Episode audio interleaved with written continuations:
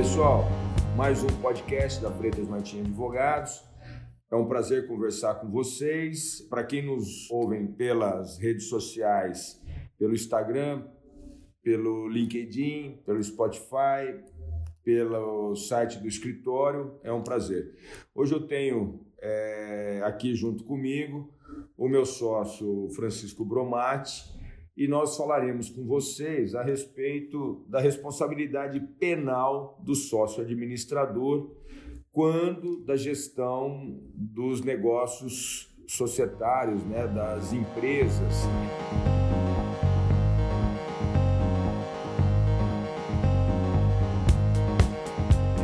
Então, vamos lembrar que eu posso ter hoje no ordenamento jurídico o administrador não sócio. Isso era proibido na sociedade limitada até a vigência do Código Civil, é, que é a Lei 10.406. Então, Antes disso, na sociedade limitada, era o decreto 3.708 lá de 1919, eu tinha que ter um sócio que era o administrador. Lembrando que na sociedade limitada, a responsabilidade dos sócios é limitada ao valor do capital social. É claro que nós podemos ter a despersonificação, a desconsideração da personalidade jurídica, mas, em regra, a sociedade limitada confere aos seus sócios, não é isso? Uma limitação de responsabilidade vinculada ao capital social. Quando que isso é extrapolado? É isso? Quando que isso é, sai dessa regra da limitação? Com base no artigo 50 é, do Código Civil, quando há abuso de poder, violação à lei então, desvio de finalidade da empresa. Então, nesses casos, o legislador autoriza. Nós tivemos a lei de liberdade econômica, que criou alguns mecanismos um pouco mais rígidos aí para essa despersonificação, essa desconsideração, mas isso é o que nós é, acompanhamos aí diariamente principalmente, principalmente, não é esconder de ninguém, na, na esfera trabalhista. A esfera trabalhista, os credores trabalhistas acabam tendo uma possibilidade maior de é, ingressar no patrimônio dos sócios, né, na pessoa física, ou até o contrário, quando as pessoas físicas tentam esconder o patrimônio em pessoa jurídica.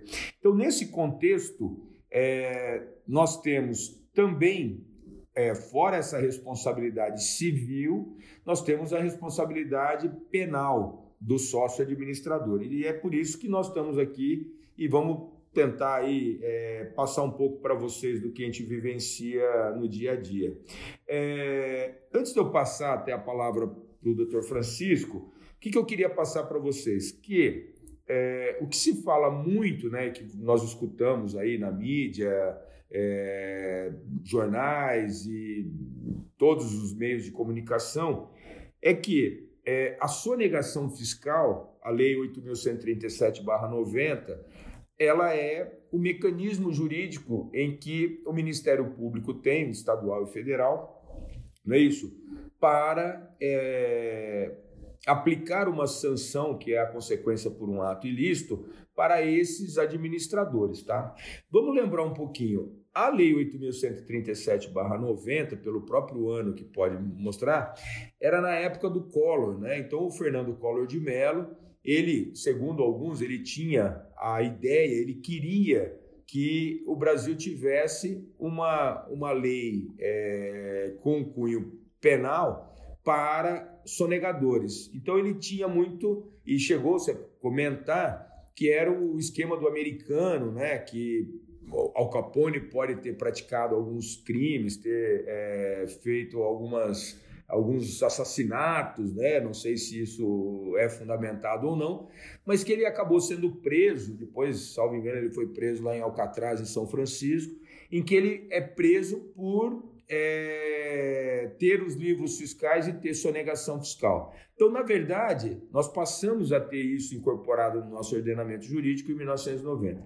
Depois disso, é, por um tempo, só era, entre aspas, é, condenado alguém por crime de sonegação fiscal quando essa, esse administrador, a pessoa jurídica, não efetuava o pagamento daquele tributo e que, na verdade, não era o escopo da lei. O que me parece que a lei queria é que a pessoa, no momento em que sonegou, ela já seria criminosa, independentemente dela pagar. E isso daí perdurou, o Supremo vem e diz o seguinte: não, se você pagar, é isso, antes ou depois da denúncia, havia uma dúvida ainda se era antes da denúncia não era crime, depois da denúncia era crime, o Supremo vem e fala: olha, não, eu.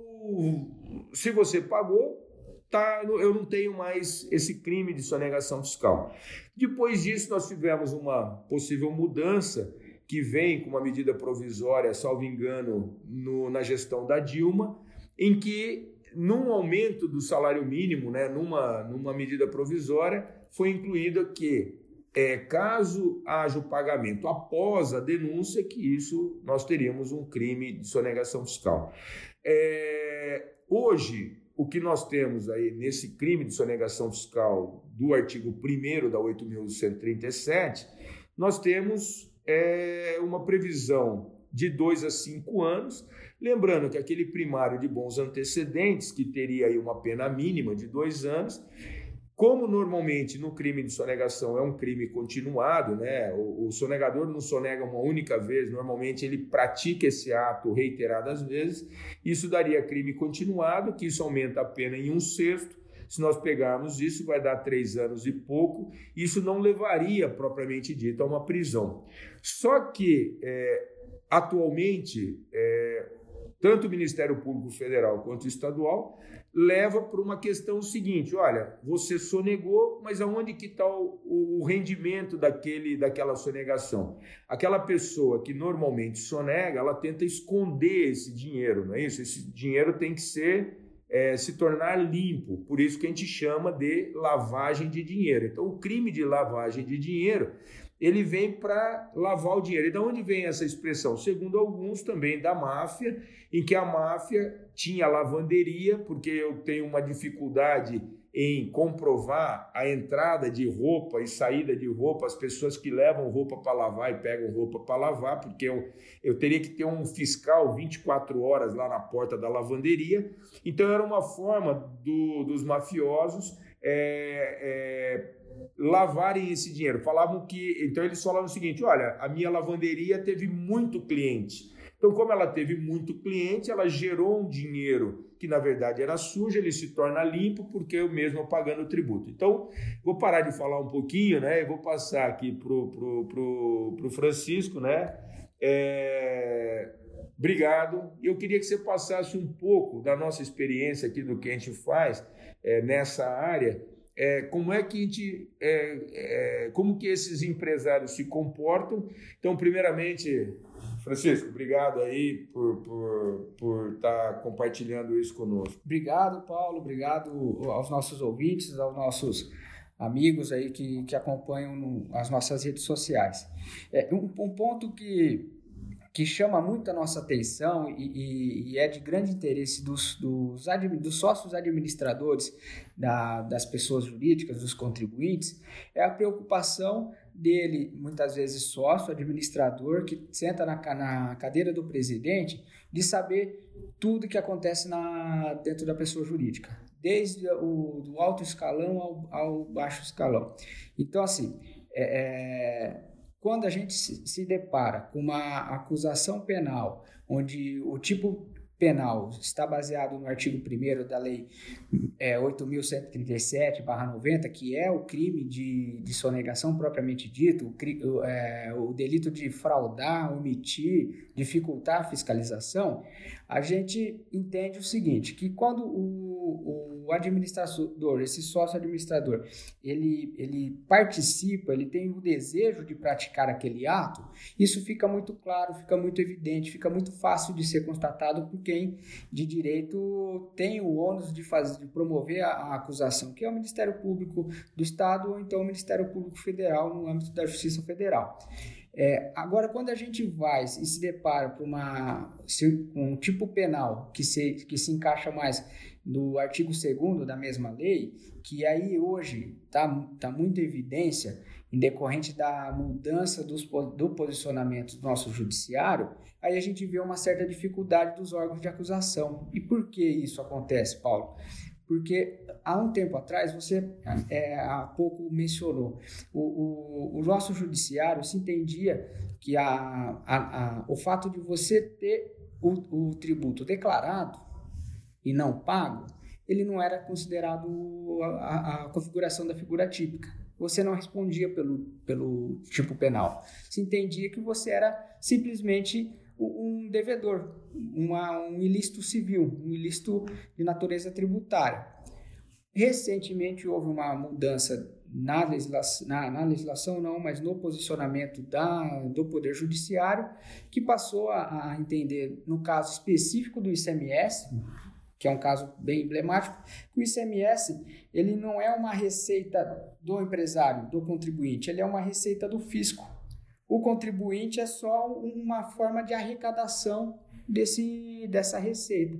E ao passo que ele não é uma receita do contribuinte, se ele incide, declara e não recolhe, ele se apropria dessa receita do fisco. Ele se apropriando dessa receita, ele passa a, a incorrer na figura típica aí do artigo 2 que era antigamente entendido que era o inadimplemento. Então, na verdade, ele é um devedor contumaz, ele tem que ser contumaz. Aquele que normalmente não paga e retém esse valor é que poderia. Agora, aquele que esporadicamente, agora na pandemia, ele não conseguiu recolher lá o ICMS de um mês, de, ou dois meses, ou três meses, isso não necessariamente. Agora, aquele que faz três, quatro, cinco anos que não recolhe ICMS, aí ele poderia vir a ser configurado crime. Paulo, é exatamente esse é o ponto nodal da, da questão. É a dificuldade de saber o que é contumaz e o que não é contumaz. A decisão judicial, a, o posicionamento dos, dos tribunais superiores não define o que é o que não é contumaz. Então ficou ao encargo do juiz de primeira instância, do Ministério Público avaliar caso a caso. Teve estados da nossa, é, nossa federação que se anteciparam e passaram a legislar no âmbito de competência daquele Estado, o que seria contumaz para ele, o que não seria. Então a gente hoje se depara com algumas aberrações. Tem Estado que é, é considerado o devedor contumaz aquele que deve mais de três meses, tem Estado que é aquele que deve mais de seis, enfim, virou uma, uma verdadeira insegurança jurídica. Para o empresário que opera em vários estados, ele teria que ter a cartilha de cada estado, por quê? Ou, impreterivelmente, ele não deixar de recolher esse ICMS. Exatamente, exatamente. Mas tem um efeito é, é, positivo disso. Porque esse posicionamento, essa mudança de posicionamento, gerou uma enxurrada de ações penais perante o judiciário, é, em todos os estados. E aí hoje a gente se depara com os tribunais superiores mais atentos em relação aos requisitos da, das, das, das, das acusações, das denúncias. Francisco, o que, que significa isso que você está tentando falar para nós?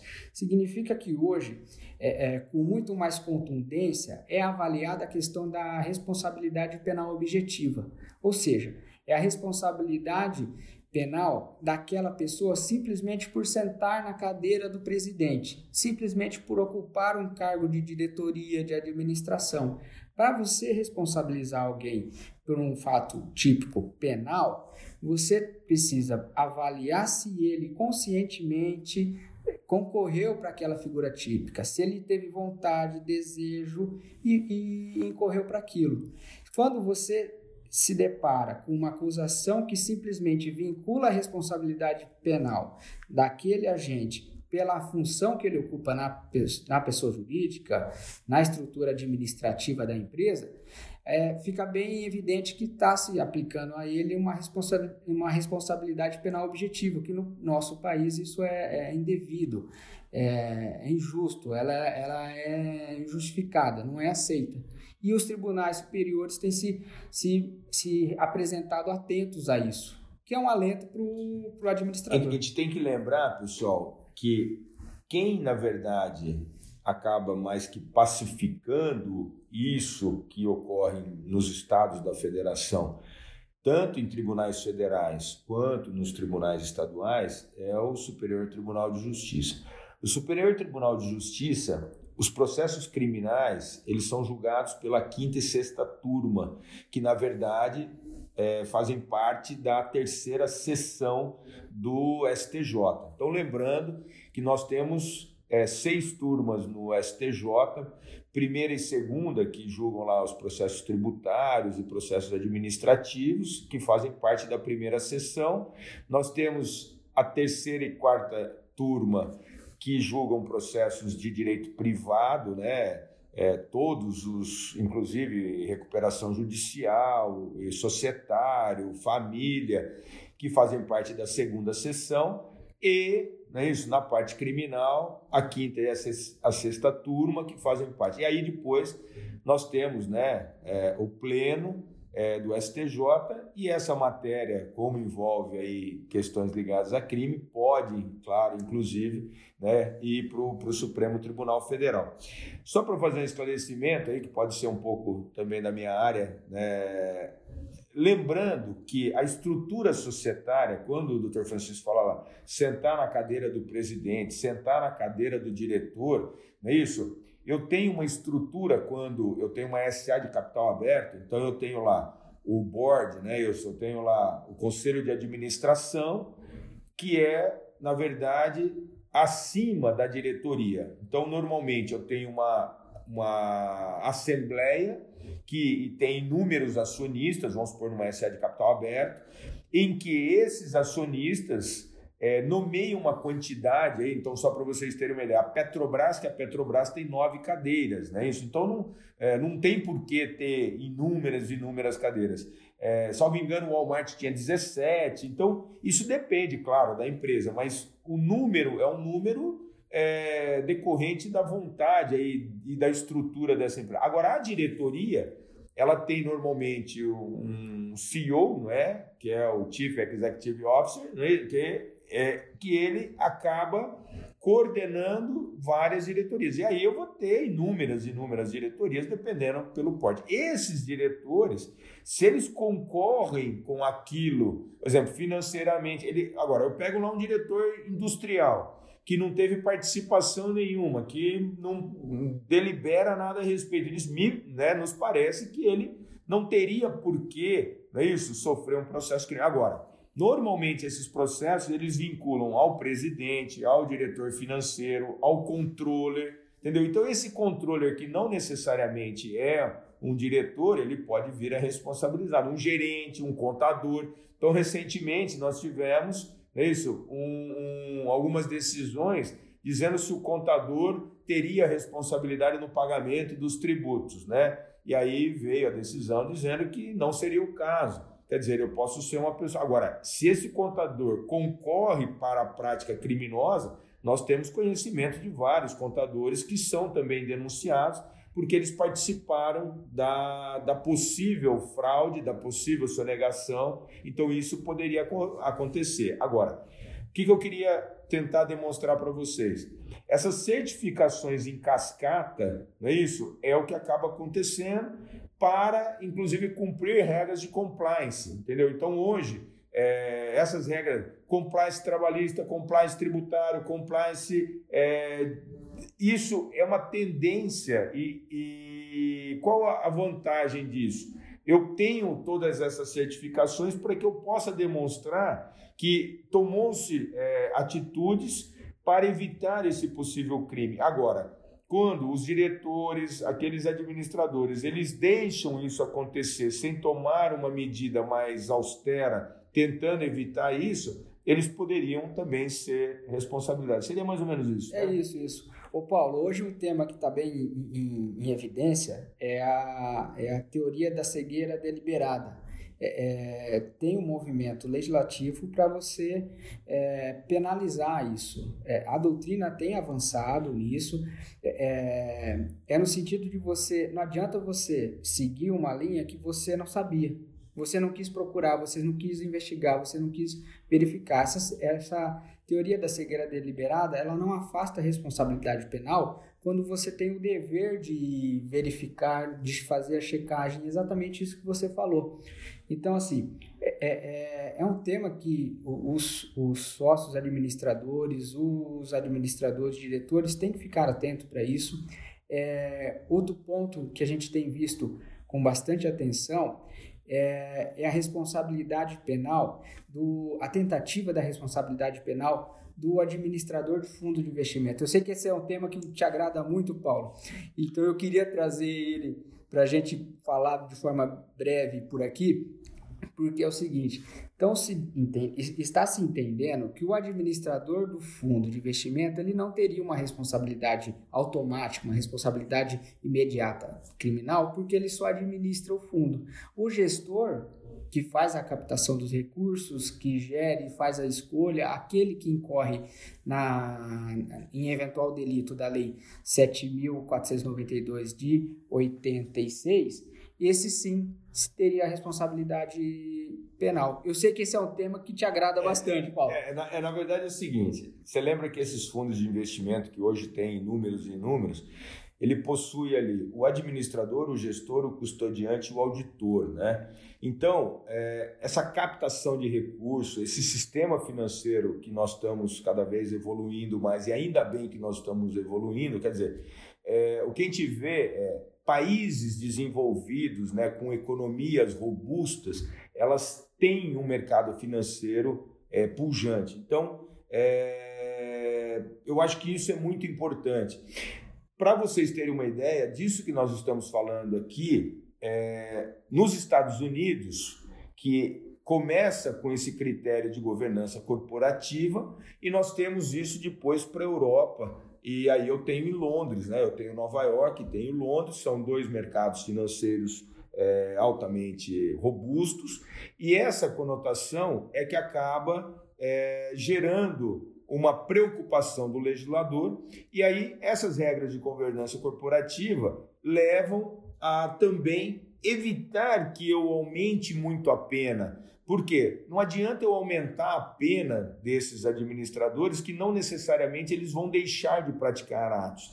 Então, em 2002, quando é, os Estados Unidos, a Bolsa de Nova York, teve né, um, um escândalo né, de algumas empresas que possivelmente poderiam estar maquiando é, suas demonstrações econômicas, financeiras, né? inclusive levou a, a, a, saída praticamente, né, a falência da, da Arthur Anderson, que era uma das Big Five, né, eu tinha KPMG, Deloitte, Price, é, Arthur Anderson, é, essa, essas empresas é, é eram aquelas que é, auditavam e auditam, né, os quatro, né, Price, KPMG, Deloitte Ernest, estão aí no mercado, mas a Arthur Anderson, que na verdade, é, prestava serviços para Aeron, né, que era uma das maiores empresas do mundo ligada à parte de energia da Califórnia e tudo mais,